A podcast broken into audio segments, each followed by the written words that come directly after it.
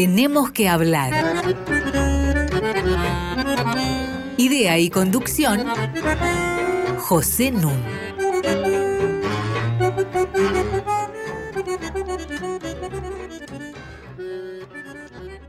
Muy buenas noches. Hoy eh, tenemos que hablar de literatura. Y para hacerlo voy a conversar con una exquisita escritora, una de las mayores narradoras de lengua hispana, que es mi querida Liliana Hecker. ¿Cómo estás, Liliana? Muy bien, Pepe, y muy contenta de estar acá con vos. Hace tiempo que no nos vemos y además debo decir que amo la radio. Desde, muy bien. Desde siempre. muy, muy, bienvenida. Les cuento que Liliana, a una edad que ella nos va a indicar después, fue la secretaria de redacción de la famosa revista El Grillo de Papel, dirigida y fundada por Abelardo Castillo, que tuvo un impacto muy grande, a pesar de que duró un año aproximadamente. Luego fue la subdirectora del Escarabajo de Oro, continuación del Grillo de Papel, que duró de 1961 a 1974. Un breve intervalo y en 1977 es la codirectora de Ornitorrinco, que va a durar hasta 1986. Prácticamente un cuarto de siglo dedicada a la publicación de revistas que marcaron a más de una generación, porque su efecto fue realmente muy grande. Como escritora, está llena de premios. Ganó el primer premio municipal de novela, ganó el premio Casa de las Américas, ganó la faja de honor de la SADE y más recientemente ha obtenido el primer premio nacional de literatura del periodo 2014-2017 por un estupendo libro que les recomiendo mucho y que se denomina Cuentos Reunidos y que se abre con una joya que es el cuento La fiesta ajena que ha recorrido el mundo.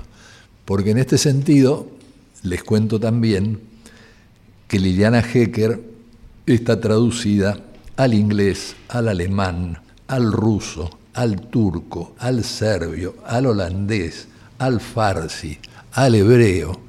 Bueno, paro ahí. Por otra parte, es famosa desde 1978 por su taller de escritura. Voy a hacer una breve introducción para referirme eh, al género que a mi juicio más le gusta y mejor cultiva Liliana, que es el cuento. El cuento, como género literario, aparece en el siglo XIX no porque no hubiera narraciones antes, en realidad leyendas, fábulas, anécdotas, chistes, mitos, son tan antiguos como el lenguaje mismo. Basta pensar siglo IX, el cuento largo que es Las Mil y Una Noches, tomada del árabe. Y después, ya en el siglo XIV, el de Camerón. El de Camerón, en griego de Camerón quiere decir diez días, de Boccaccio, durante la peste negra se juntan, según Boccaccio, diez personas que acuerdan contarse un cuento cada día para aliviar el sufrimiento. Por supuesto, sobre todos los cuentos planea la muerte negra. Ahora, el cuento, la narración, tomó un segundo lugar en los siglos XVII y XVIII, que marcan la aparición, el auge de la novela, la fascinación con la poesía, con el drama, y después la aparición del periodismo. El renacimiento del cuento como género literario va a ocurrir en el siglo XIX. Y ahí los nombres vienen inmediatamente a la mente, empezando por Edgar Allan Poe, siguiendo por Nicolás Gogol, por Hawthorne, por Hoffman, por Próspero Mérimée. Bueno, la lista es larguísima. Poe dice algo que quiero mencionar porque consuena con lo que escribe nuestra invitada. Comentando una obra de Hawthorne, un cuento de Hawthorne, Poe dice que hay que imaginar el efecto que produce un cuento y que uno no debe sentarse a escribir un cuento si no sabe cuál es el efecto que quiere producir. Y este efecto tiene que ser un efecto unificado y compacto. Después se inventan los incidentes que conducen a ese efecto. Liliana Hecker escribe que nunca hay que empezar un cuento si no se conoce el final.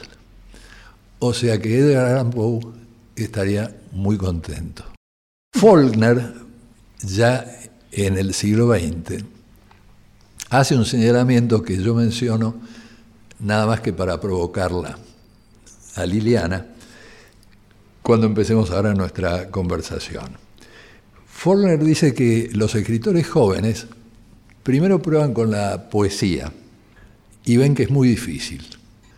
Entonces después empiezan a escribir cuentos y fracasan. Y es ahí que desembocan en la novela.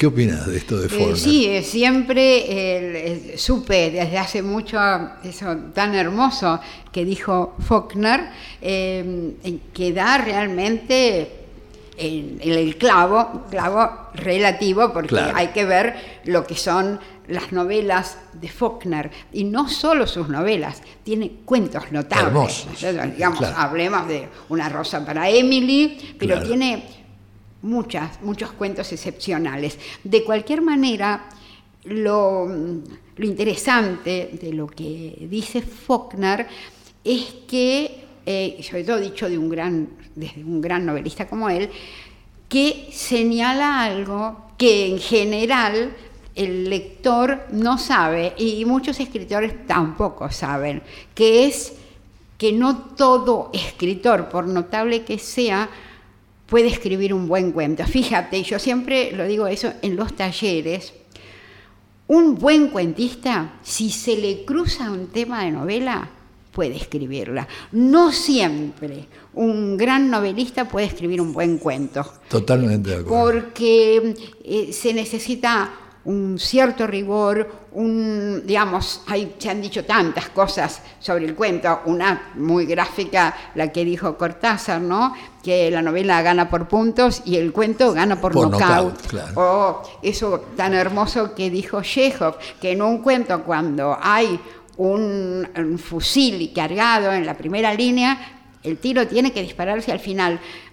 Eso eh, para el que está acostumbrado a la escritura de cuentos, tiene una gran significación. Eh, no siempre el tiro se dispara, hay cuentos excepcionales en que uno espera que el fusil se dispare y no se dispara, esos cuentos de final abierto. Lo que sí es cierto, y es una, una ley de oro, digamos, es que en un cuento no se puede poner un fusil cargado en vano.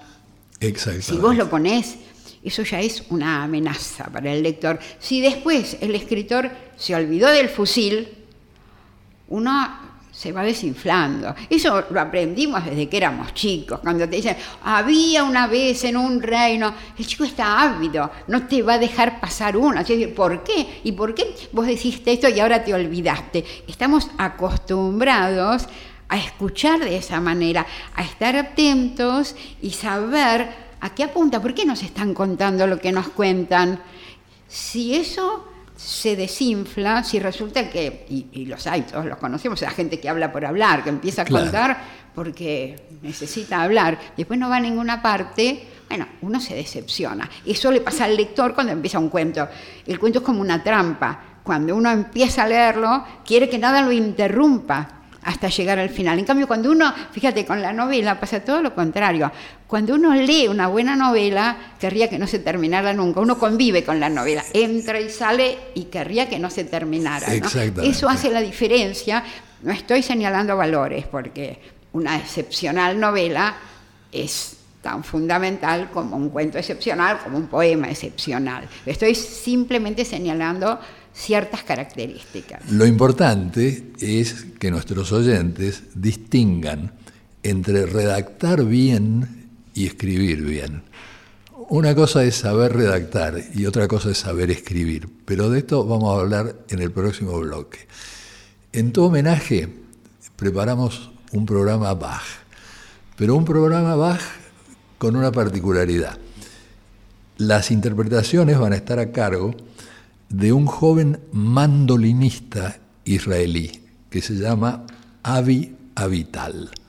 Los invito a que lo escuchemos.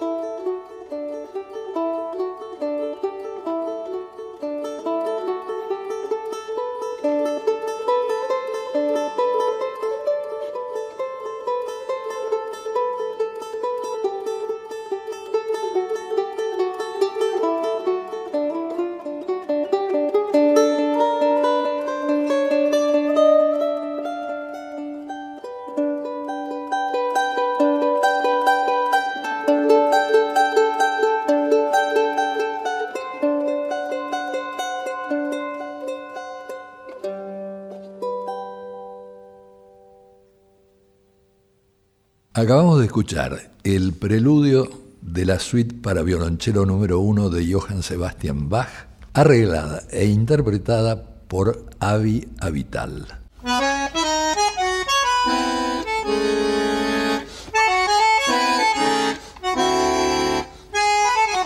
Seguimos con José Nun. Sigo conversando con Liliana Hecker. Casi le iba a, proponer un juego como el de ese fenomenal cuento que es El otro de Jorge Luis Borges, en que Borges maduro dialoga con el Borges joven. Pero es demasiado demandante hacerle una pregunta así de improviso y al aire. Prefiero en cambio preguntarle, ¿cómo eras a los 16 años y qué te pasó? Eh, ¿Cómo era? Resulta medio difícil que yo lo describa. Tal vez a través de ciertas actitudes resulte más o menos eh, fácil eh, llegar a una conclusión. Pero escribiste poesía. Eh, no, no, no, escribía versos malísimos, eran una cruza de Alfonsina Storni y Héctor Gagliardi. Esa es la verdad, así eran mis poemas, no eran buenos. También tuve varios intentos de novelas que iban a tener 10 tomos. Cada vez que empezaba una novela iba a tener 10 tomos porque yo había leído Juan Cristóbal de Romero Rolán, que me había marcado a los 14 años entonces pensaba que por menos de 10 tomos no vale ni la pena de sentarse a escribir. Eh, y por supuesto los abandonaba en el segundo capítulo, no me daba el cuero para ir más allá. Y eh, lo que más escribía eran cosas en que mm, yo sentía que hablaba de aquello de lo que quería hablar. Aunque ahora parezca mentira, porque soy muy charlatana y bastante desinhibida, cuando era chica tenía muchas ideas, pero me costaba mucho, eh, digamos, expresarlas, sobre todo a profesores. A mí me tocó esa época de gran politización, cuando tenía 15 años, eh, de la enseñanza laica y libre, en que por primera vez el estudiantado secundario entraba en, en las luchas. Tenía una profesora terriblemente reaccionaria y entonces eh, quería discutir con ella y escribí un largo texto sobre la religión. Y aunque ella me quería hacer sentar, yo me paré y se lo leí entero. Eso era la escritura para mí, eh, hablar sobre ciertas cuestiones que para mí eran fundamentales. Y también inventé un género literario, eso a los 15 años, lo llamé Tungele, y mi, mi Tungele se llamaba ¿Te gustan las aceitunas? Posiblemente, eso lo veo ahora, era lo que más, eh, digamos, dejaba vislumbrar la narrativa. Eh, y, ya te digo, versos, versos de amor, en fin. Eh. ¿Cómo lo conociste a Belardo Castillo? Bueno, eso ahí va. Yo una vez en el Teatro La Máscara, había ido con unas amigas, era muy barato ir al a los teatros independientes, íbamos mucho más que al cine, y entonces hablamos acerca de qué íbamos a hacer cuando fuéramos grandes, no qué íbamos a ser, sino a hacer, en qué íbamos a trabajar. Cada una dijo, no me acuerdo lo que dijo cada una, y yo la verdad que era una inútil, supongo que eso ya lo deduzco, pero eh, no, está, no sabía qué podía trabajar. Y se me ocurrió, ya que amaba la literatura, era muy lectora y escribía, ya en esa época mis compañeras de colegio me consideraban la escritora, dije, voy a trabajar en una revista literaria. Fue absurdo porque yo nunca había leído una revista literaria, ni siquiera estaba demasiado segura de que existieran las revistas literarias, pero lo dije, cosa que a ninguna de mis amigas le debe haber importado, pero a mí sí. Yo lo había dicho, era una perfecta mentira y cuando terminé el colegio, tenía 16 años y ya había terminado y había aprobado con muy buenas notas el ingreso a ciencias exactas, eh, yo iba a estudiar física, de hecho estudié física, eh, y bueno, terminaba el colegio y entonces decidí buscar una revista literaria. Tenía que colaborar con una revista literaria, tenía que hacer que esa mentira o frase irresponsable fuera verdad en, el, en la librería Galatea, yo no sé si te acordás, sí, claro, ¿cómo no me era maravillosa, que era de dos franceses, está al lado de, a una cuadra de donde era la Facultad de Filosofía y Letras.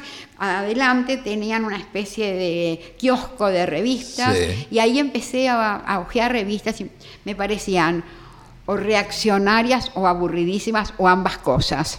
Y entonces encontré el número uno de una revista que se llamaba El Grillo de Papel, dirigida por cuatro perfectos desconocidos, eh, en cuya tapa había un cuento llamado El Marica de uno de esos cuatro desconocidos que se llamaba Abelardo Castillo.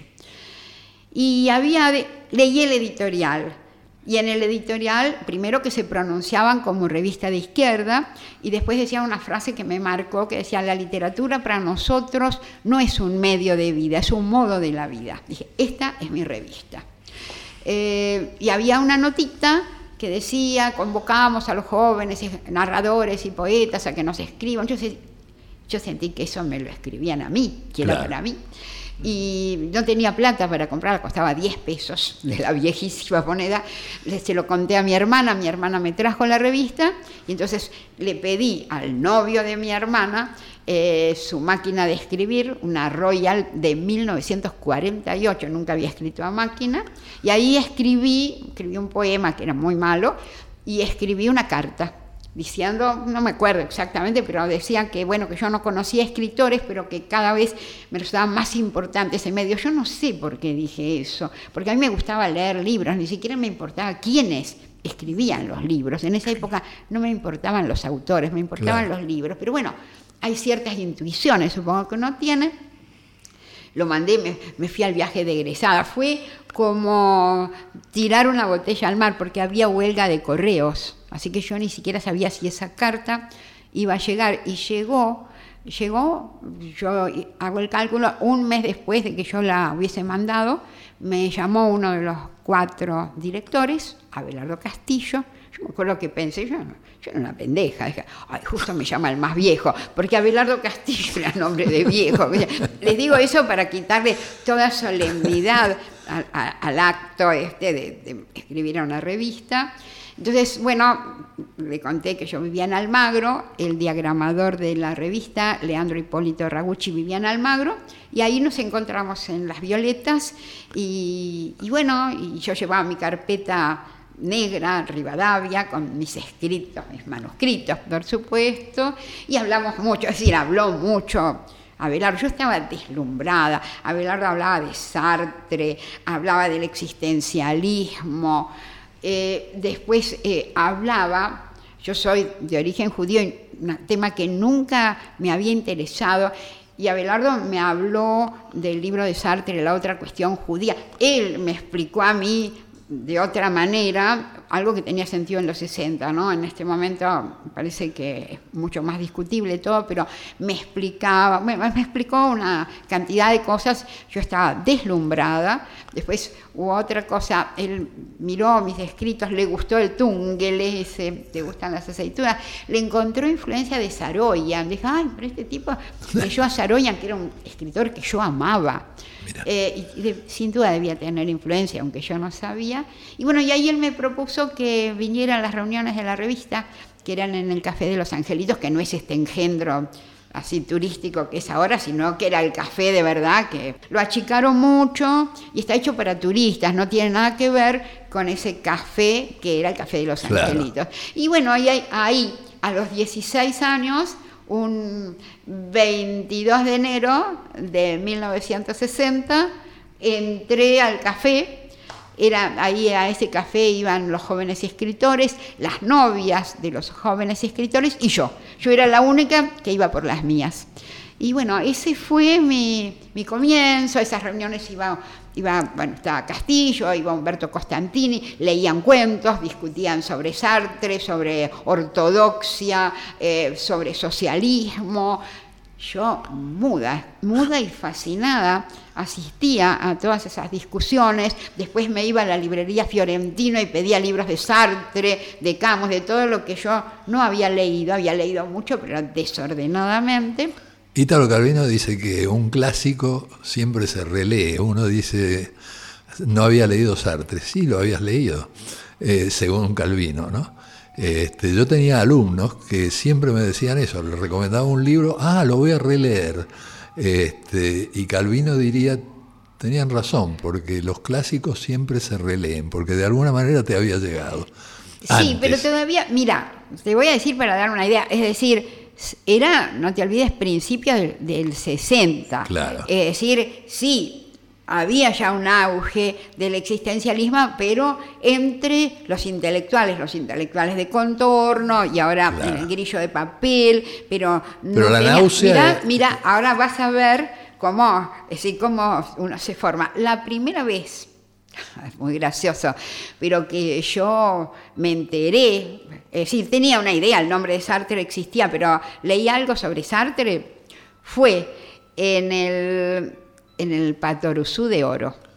en el Patoruzú de Oro. Mirá cómo estaría haciendo, eh, eh, tendría peso Sartre, que había toda una serie de, de chistes, ¿no?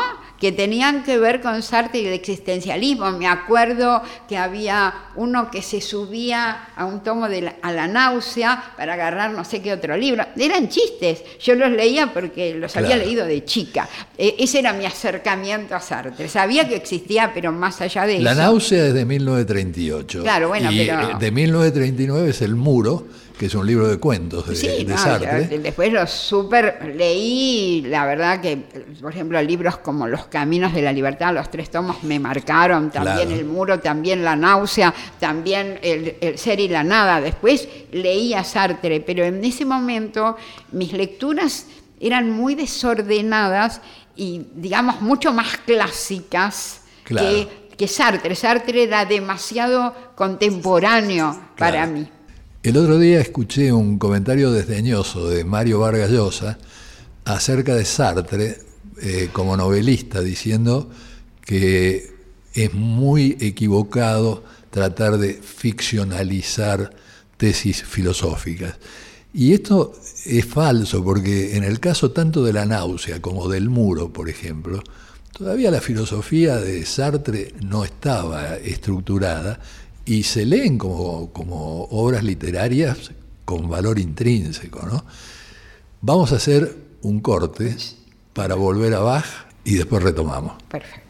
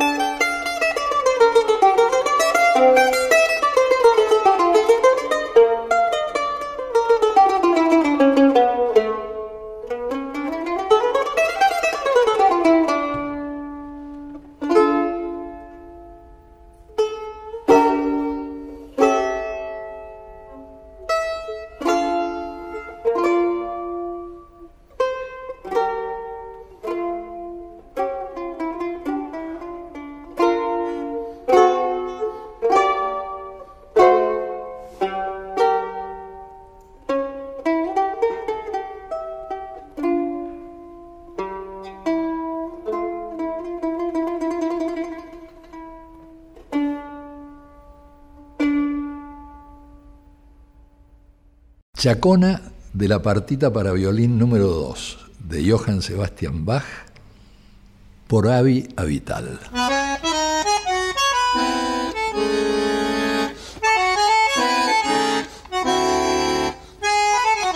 Seguimos con José Nun. Tenemos que hablar arroba radionacional.gov.ar para que ustedes nos escriban.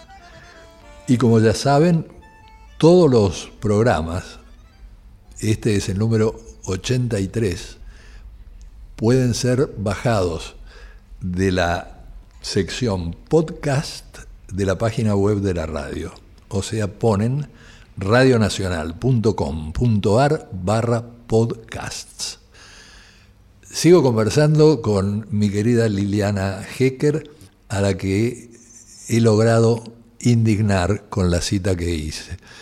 Así es. Eh, muy brevemente, yo sé, Pepe, que vos querés que sigamos hablando de otra cosa, pero lo que dijo Vargallosa, entre otras muchas, que dijo es una perfecta burrada, porque a Sartre su filosofía lo constituye y como cualquier gran escritor, cuando escribe ficción, también está él y lo que piensa, por ejemplo, una revista, un, libro extraordinario de memorias como es Las Palabras, ¿no? Es decir, uno ve, aún cuando él cuenta su infancia, cómo aparece una manera de ver que es la manera de Sartre.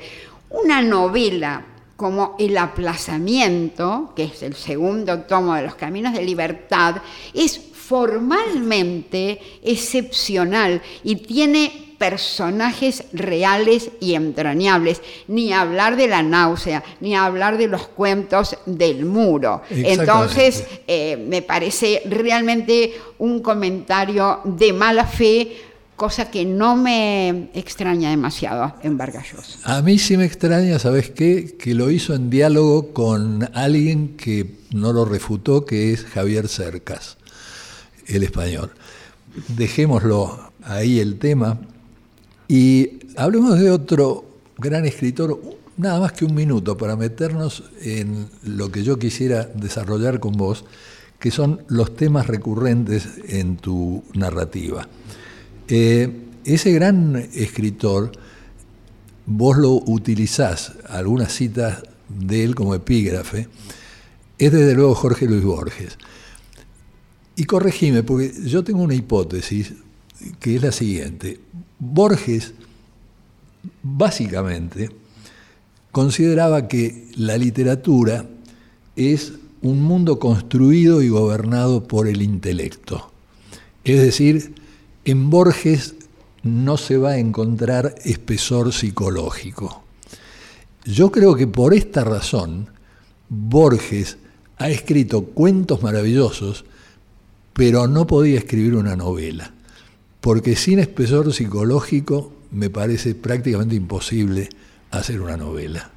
¿Estás de acuerdo? Eh, yo creo, más allá de eso, que cuando un escritor generaliza, ¿no? Lo que está diciendo, así sea Borges, está diciendo, mi literatura solo puede estar dominada por el intelecto. Es decir, esa generalización estaría negando, por ejemplo, a Proust. Por ejemplo, para poner un ejemplo, es decir, no es cierto que pase con la literatura, pero es muy probable, de ninguna manera es un cuestionamiento el diálogo, simplemente es una descripción, es muy probable que en la literatura, que la literatura de Borges sí esté dominada solo por el intelecto, pero eso de ninguna manera niega todo el resto de la vasta literatura que a veces aborda la psicología, que se mete en la locura de los personajes, en sus pasiones y en sus angustias. Claro, Liliana, pero vos estabas justamente citando a Proust. Estabas citando a alguien que no escribía cuentos, escribía novelas. Entonces yo todo lo que estaba diciendo era que esa posición de Borges lo inhibía de escribir novelas.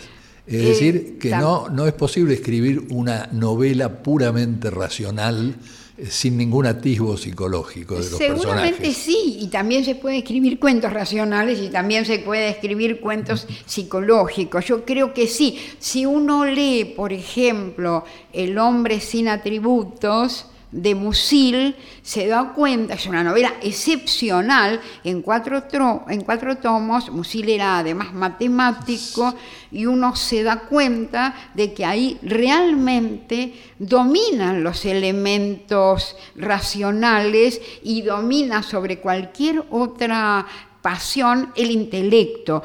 no está mal, simplemente que no sé si toda la literatura, si todas las novelas fueran como la de Musil o todos los cuentos fueran como los de Borges, la literatura sería terriblemente limitada. Lo maravilloso es que existe Borges y también existe Salinger o existe Flannery O'Connor, es decir, que hay una vastedad enorme para expresar todos los los posibles temas literarios. Perfecto. Aira ha criticado la deriva autobiográfica que ha tomado la novela, es decir, escritores que tienen poco que decir más que contar su vida y que por eso él considera que ha perdido interés este, la novela en nuestros días. Pero bueno, es una opinión. Lo que a mí me gustaría es que conversemos un poco de los temas que yo veo como recurrentes en tu literatura. Uno es el mundo infantil, la conexión que tenés permanentemente con tu alter ego, que es Mariana. Eh, otro tema es la locura, otro tema es el fracaso, pero me gustaría centrarme en tres que a mí me apasionan. Uno es el tema de la soledad. Y ahí yo creo que el castellano es pobre comparado con el inglés, porque en inglés hay dos palabras para nombrar a la soledad. Una es loneliness, que es la soledad infeliz, la soledad triste, mala, la que uno no quiere. Y otro es solitude, que es la soledad rica, la soledad en la que uno puede reflexionar, puede producir, puede pensar, se siente a gusto. Notablemente, en Inglaterra viene de crearse el Ministerio de la Soledad, porque han determinado que existen más de dos millones de infelices solos. Entonces quieren hacer programas para incorporarlos, para incluirlos, y el ministerio se llama precisamente The Ministry of Loneliness, no The Ministry of Solitude. El tema de la soledad yo creo que está muy bien planteado en uno de tus cuentos, que es Giro en el aire, donde la protagonista, que no por casualidad se llama Ida Val, es un anagrama de la vida, ¿verdad? No lo pensé así. Jurame que no lo pensaste. Te juro que no. Es un nombre al que llegué por otro camino y que me perseguía desde hacía mucho. Me gustaba mucho ese nombre, pero te doy mi palabra de que es la primera vez que lo escucho y me encanta y cuando lo utilice te voy a citar a vos. no, yo cuando vi Ida Val dije, es un anagrama de la vida. Te aseguro que no, bueno, te aseguro que no. Eh, pero algo debía en el inconsciente por ahí lo elegí por eso, pero no, no, pero te lo agradezco mucho. Bueno, es una la historia de una de una mujer que viene de enterrar a su pareja. Eh, y lleva las cenizas. lleva las cenizas a enterrar, efectivamente. Y queda sumida en una depresión muy profunda, tanto que prepara todo. Bueno, no quiero dar a conocer el final del argumento, que prepara todo para su suicidio.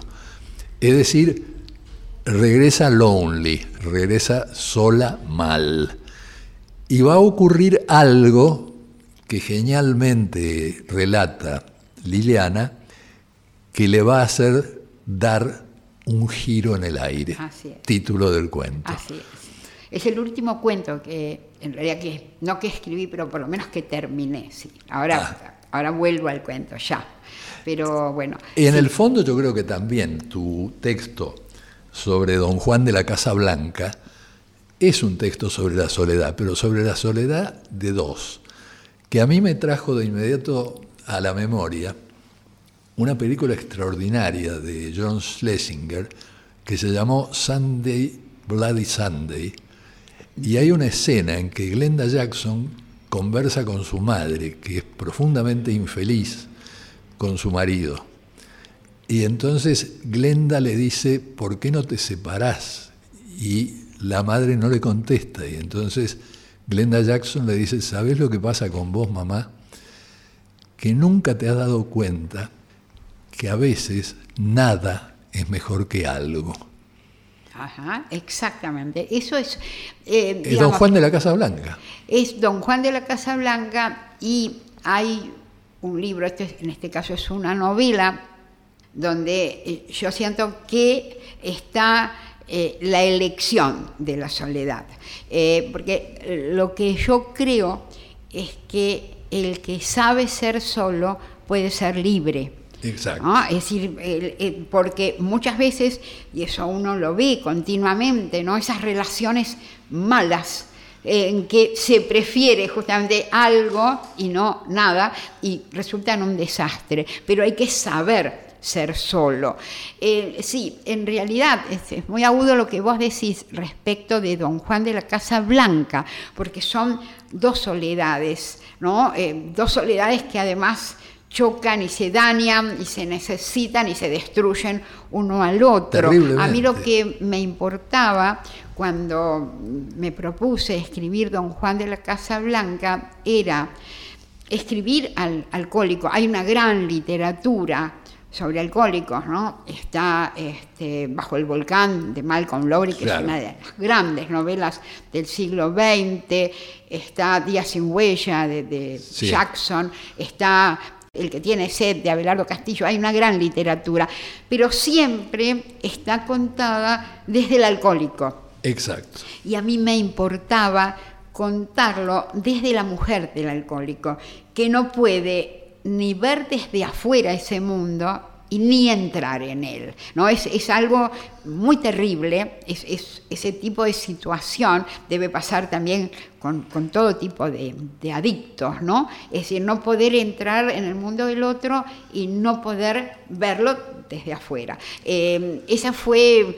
la, el germen, digamos, de don Juan de la Casa Blanca, y ahí en efecto hay dos soledades que no, nunca van a renunciar seguramente una a la otra eh, y que termina, es el final apunta ¿no? a esas dos soledades sin comunicación. En zona de clivaje, en que yo abordo el, el vínculo de una chica desde la adolescencia, por supuesto no voy a contar la novela ahora, pero sí ahí está la cuestión de la seducción ¿no? de- del maestro y de la alumna o del eh, don, Bueno, Juan el del don Juan. y, y la, y la seducida, pero eh, la, el animarse a romper, a romper con ese vínculo que es fascinante y que le llena, ahí sí, llena todos los posibles huecos porque se siente justificada por el otro, pero romper con eso, que es lo que ocurre en el final de zona de clivaje, es asumir la soledad, romper con algo que importa, pero Claro. para ser realmente ella, ¿no? Era, por eso, en ese, ese tipo de soledad es la que yo reivindico y vinculo con, eh, con la libertad. Ahora, le quiero aclarar a los oyentes que Don Juan de la Casa Blanca no tiene que ver con Don Juan como si tiene que ver zona de clivaje. Exacto. Don Juan de la Casa Blanca es un cuento, Un es juego. un juego infantil. Un juego ¿No infantil. Hay, así no- una- un momento en, en esa novela corta, es una novela corta, un momento de alegría y de mm, comunión entre ellos en que ella le habla de los juegos de infancia y ahí le habla de Don Juan de la Casa Blanca. Exactamente. En cambio, en zona de clivaje sí encaro de una manera más explícita el tema del Don Juan del seductor. Claro. Yo te conté una anécdota de mis 16 años, cuando Carlos Gorostiza era el autor teatral consagrado eh, del momento, y yo tenía una idea acerca de Don Juan, había leído todos los Don Juanes que pude, y la idea mía era que en ningún caso se trataba el tema del Don Juan llegado a la vejez, y que el Don Juan llegado a la vejez se siente solo, porque ya no es un conquistador, y además imagina que tiene muchos hijos y que nunca los va a poder conocer, y entonces empieza a buscarlo. Entonces fui a verlo a Gorostiza, busqué su dirección en la guía, en aquella época había menos anonimato, y le conté el cuento. Y le conté la historia, el argumento. Ah, me parece muy interesante, me dijo. Escríbalo y tráigame y yo se lo leo. No, no, le digo, pero es que yo le venía a proponer que hiciéramos una obra de teatro juntos. así, así es uno en la adolescencia y está así muy bien. Exactamente. Bach para nosotros.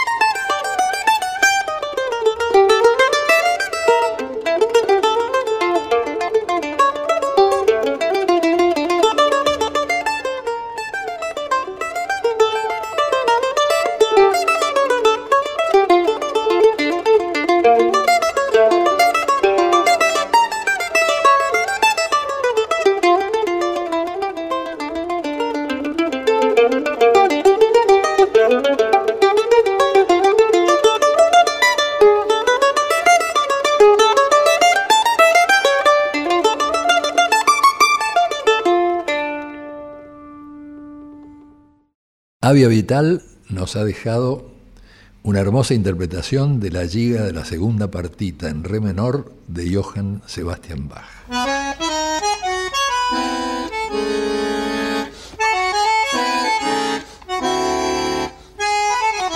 Seguimos con José Nun. Estoy encantado conversando con Liliana Hecker. Y quiero introducir otro tema que es muy importante en la literatura y sobre el cual quisiera que charlásemos un momento, el tema de la construcción de los personajes. Y en esto quiero mencionar una novela, a mi juicio notable, que escribió en 1907 don Miguel de Unamuno. Esta novela se llama Niebla. ¿Por qué se llama Niebla? Porque el protagonista, un Augusto Pérez común y corriente, se enamora, la novia se va con otro, está sumido en una cantidad de preguntas, ¿qué es el amor? ¿Qué es la vida? ¿Si vale la pena vivir? ¿Si existe Dios? Está sumergido en la niebla. Y entonces decide ir a pedirle ayuda a un escritor famoso y va a verlo a Unamuno.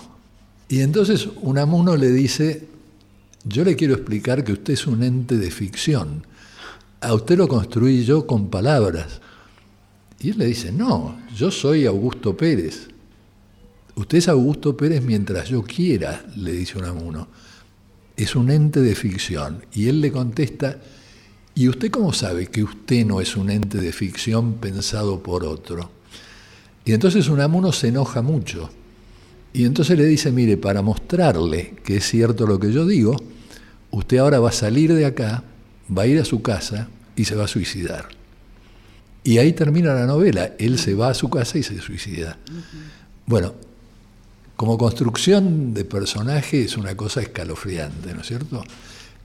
¿Cómo lo tratás vos en tus talleres, en tu práctica? ¿Cómo se construye un personaje con palabras? No vamos ya, vayamos eh, a los talleres, sino la cuestión acá no es no hay reglas para construir un personaje, hay reglas, lo que uno quiere contar o el personaje que uno quiere contar, ahí viene el trabajo concreto. Es decir, a veces basta un gesto, ¿no? que uno ha visto, ¿no? para a partir de ahí construir un personaje. Yo voy a contar un solo caso, serían infinitos y muchos salen de uno mismo. Digamos, yo sé que Irene Lawson, la protagonista de Zona de Clivaje, tiene muchas cosas de mí, por ejemplo. Lo mismo que Mariana. En ese caso, igual es lo construyo el personaje. No es la... No sos vos.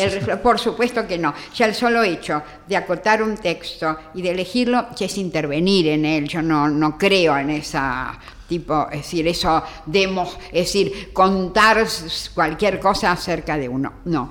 Pero te voy a contar algo que eh, lo, veo justo como lo, acabo de escribir justamente en el, en el libro este que estoy terminando ahora, que es un personaje que yo amo, que es Herta Beethoven.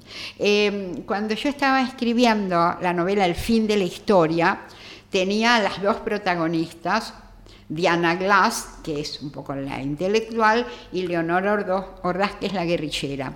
Necesitaba un tercer personaje.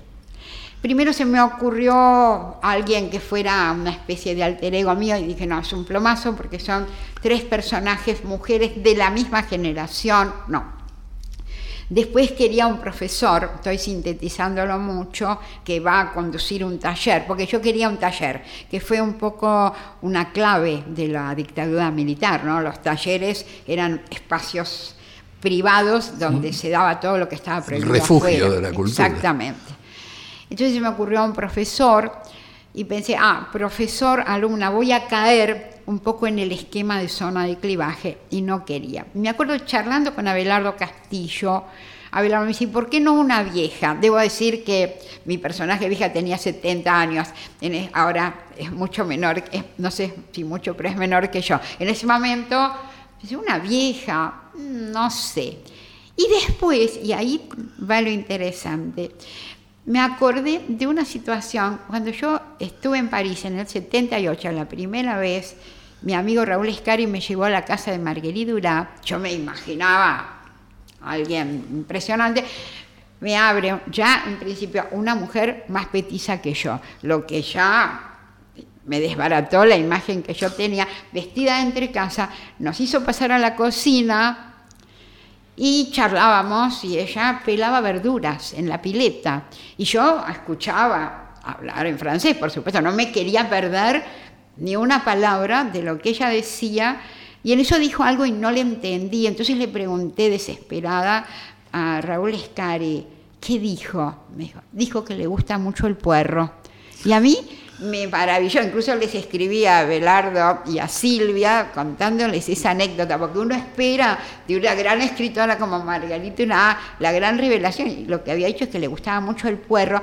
Esa idea, cuando Belardo me dijo, vieja, ahí se me vino la imagen de Margarita Urá pelando verduras y diciendo que le gusta mucho el puerro, y eso me hizo crear, a partir de ahí, creó a Herta Beethoven. Se me ocurrió que fuera austríaca porque ya había vivido un tiempo de horror como el que estábamos viviendo durante la dictadura militar.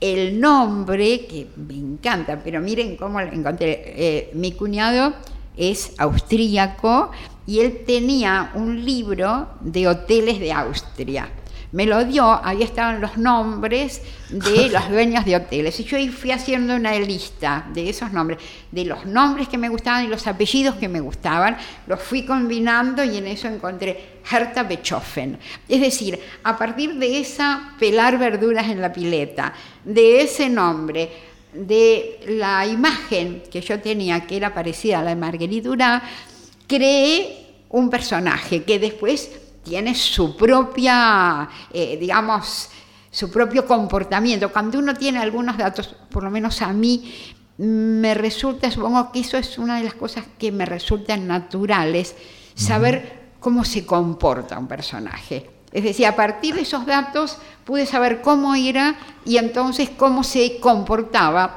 Y creo que sí, es un personaje.